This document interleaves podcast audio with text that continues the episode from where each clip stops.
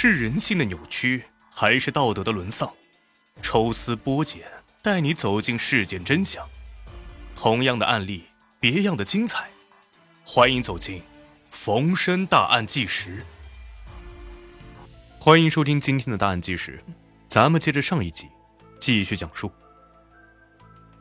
当吴俊仁半夜醉醺醺的回到家，吓得高锁琴是一阵的尖叫，以为是丈夫的冤魂回来索命了呢。天刚一亮，高锁琴找到了刘中山，对其一阵大骂，嘲讽道：“你俩拿着我的钱出去潇洒，真是快活呀！”刘中山心中有愧，不敢反驳。最终，高锁琴将剩下的七百块钱要了回来，气呼呼的撇下了刘中山，自己一个人回了家。眼见情人真的生气了，刘中山也着急了，他可不想失去高锁琴。赶紧去市场上花了两块钱买了一把羊角锤，找机会动手。两千年三月二十三号，刘中山将吴俊仁约出来喝酒，在其不断的劝酒之下，吴俊仁果然喝多了。随后，刘中山邀请吴俊仁去果园转转。两个人途经马德胜沟垃圾场的时候，刘中山建议道：“哎，歇一会儿啊，抽根烟。”吴俊仁晕乎乎的坐下来，不断的来回晃动着。刘中山深知酒劲儿已经完全起作用了，他悄悄的绕到了吴俊仁的身后，举起羊角锤向其头部砸去，随后将尸体埋到了垃圾场的下面。当晚，刘中山找到了高锁琴，告诉他：“那事干成了，以后你再也看不见吴仁俊了。”当然。刘中山贪心不改，从高锁琴那边要来了一万元的办事费。吴俊仁失踪之后，高锁琴谎称两个人吵了一架，他就去外面打工去了。至于去了哪儿，他也不知道。一连几个月没有吴俊仁的消息，其弟弟吴俊峰起了疑心，觉得高锁琴有问题。盯梢几次之后啊，发现刘中山曾来他家过夜。吴俊峰认为，高锁琴和刘中山合谋害死了哥哥，为此报了警。办案人员审讯之后，高锁琴和刘中山一口否认。由于没有证据，只能将两个人放了。这么一折腾，高锁琴和刘中山的丑事闹得是人尽皆知。被办案人员审问过后啊，刘中山担心自己的罪行迟早会败露，吓得逃窜至了新民市。刘中山如此心虚的表现，引起了办案人员的怀疑，决定深入调查一番。这次期间啊，高锁琴却表现得十分正常，她还悄悄将杀掉丈夫的事儿向姐姐高锁云炫耀。高锁云也不是什么善良之辈，她早就对丈夫冯顺不满。两人是二婚，本来就没有什么感情，而且啊，冯顺腿有残疾。只能是开一家杂货店，勉强的糊口。高锁云瞧不起丈夫，认为他没本事，是个窝囊男人。自从高锁琴和刘中山的丑事传开之后，冯顺十分生气，让高锁云以后少和他的妹妹来往，省得沾染是非。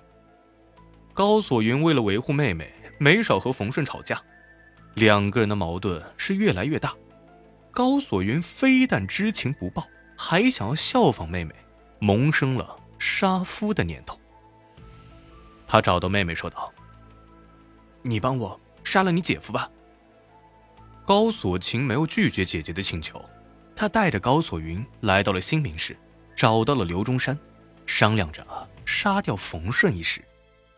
刘中山早已经身背命案，根本就不想节外生枝，他只想好好的在新民市做生意，将来和高锁琴做个长久夫妻。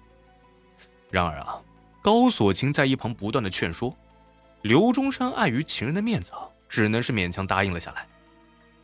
二零零一年初，刘中山重回法库县，高锁云得知之后，立马催着见面。昨天我和冯顺又打架了，日子没法过了，得赶紧啊把这个瘸子收拾了。事到如今，刘中山也不推脱了，你去准备三万块钱，我找人收拾他。高锁云面露难色，表示道：“自己拿不出这么多钱来，全部家当也就六千块。本来刘中山也没打算找人，杀掉冯顺，自己一个人就足够了。刘中山说道：“那就六千块吧。”高锁云办事也是干脆，他先拿过来三千五，剩下的两千五让高锁琴帮忙垫上。高锁云叮嘱道：“让那个瘸子死远一点，最好用车撞死他。”二零零一年二月七号，刘中山决定动手了。这一天正好是元宵节，好多人都在外面走动，趁乱将冯顺做掉，应该引不起注意。当晚，高锁云借口去关灯，将丈夫一人留在店里。刘中山深藏斧头，走进了杂货店，顺手将门给插上了。冯顺还没有反应过来，就被刘中山抽了几巴掌。冯顺为人老实，没敢反抗，还一个劲儿的道歉，这让刘中山动了恻隐之心，实在是下不去手杀这样一个老实人。刘中山说道：“对不住了，心情不好，想喝点酒，你陪我喝点啊。”冯顺赶紧倒酒，还特意的开了一瓶罐头，两个人慢慢的喝了起来。最终，刘中山没有动手，他离开之后。将斧头柄踹断，拿给了高锁琴看。这小子命大，请的那个人把斧头弄断了，这事啊没办成。高锁琴见状也没有深究，只是让刘中山把钱退给姐姐。刘中山偷偷回到法库县的事儿，终于被办案人员发现了。经过严密部署，成功将其抓捕。经过了多日的审讯。刘中山和高锁琴才承认了杀害吴俊仁一事，还将高锁云让其帮忙杀父一事一同招供了出来。高锁云曾外逃一段时间，偷偷的返回法库帮妹妹找律师时被抓捕。经过沈阳市中级人民法院审判，刘中山和高锁琴被判处死刑，高锁云则被判处有期徒刑五年。为了和情夫长相厮守。高锁琴不惜谋杀亲夫，高锁云明知妹妹杀了人，非但不劝她自首，争取宽大处理，反而让妹妹帮忙杀夫。这一对亲姐妹如此的蛇蝎心肠，